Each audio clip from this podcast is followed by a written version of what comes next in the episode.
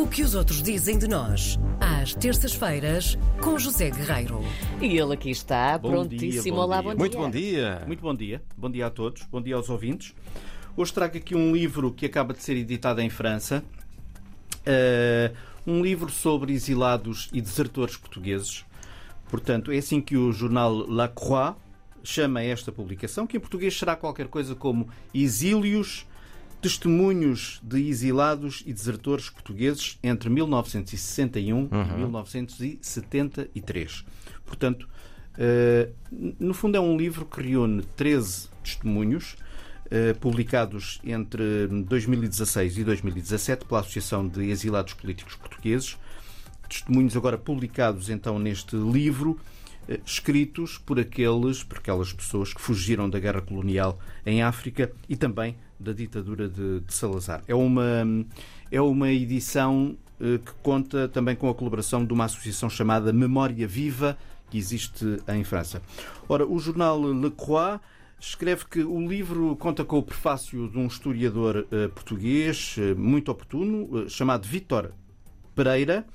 Vítor Pereira é português, mas também é francês, é professor de História, professor universitário em Paris, onde desenvolve várias pesquisas sobre imigração portuguesa, espanhola, francesa e sobre a história do século XX português.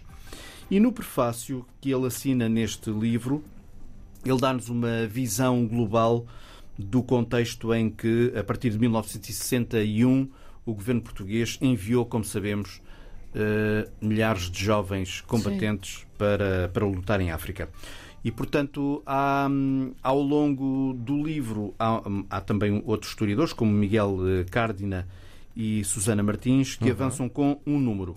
Eles falam em pelo menos 200 mil jovens que saíram eh, jovens que fugiram, não é? Que fugiram à Guerra da África e que fugiram, portanto, chamados desertores e refratários, que eh, fugiram, 200 mil entre 61 e 73, a maioria fugiu para a França. Ahm, a maioria deu, como, como diz o jornal, deu o salto Sim. o chamado salto. Era o que se chamava. Era, era como se chamava, não é? O salto e foi para a França.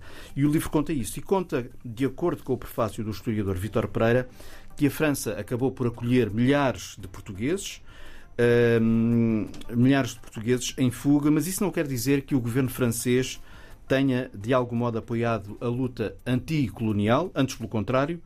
As autoridades francesas, eh, escreve o historiador português, não reconheceram o estatuto de refugiado àqueles que fugiram das suas obrigações militares e, como ele sublinha no prefácio, ficaram, portanto, numa situação de grande vulnerabilidade jurídica todos estes portugueses. Isto foi um imbróglio que se arrastou durante anos para milhares de pessoas que depois lá conseguiram resolver as suas vidas. Portanto, vale a pena olhar para este livro. Não tem ainda, pelo menos que eu tenha percebido, hum, qualquer ideia de ser traduzido em, em português, mas vale a pena olhar para os testemunhos que lá estão do Jorge Valadas, por exemplo, em que o texto dele começa assim: Carta ao vizinho que fez a guerra colonial.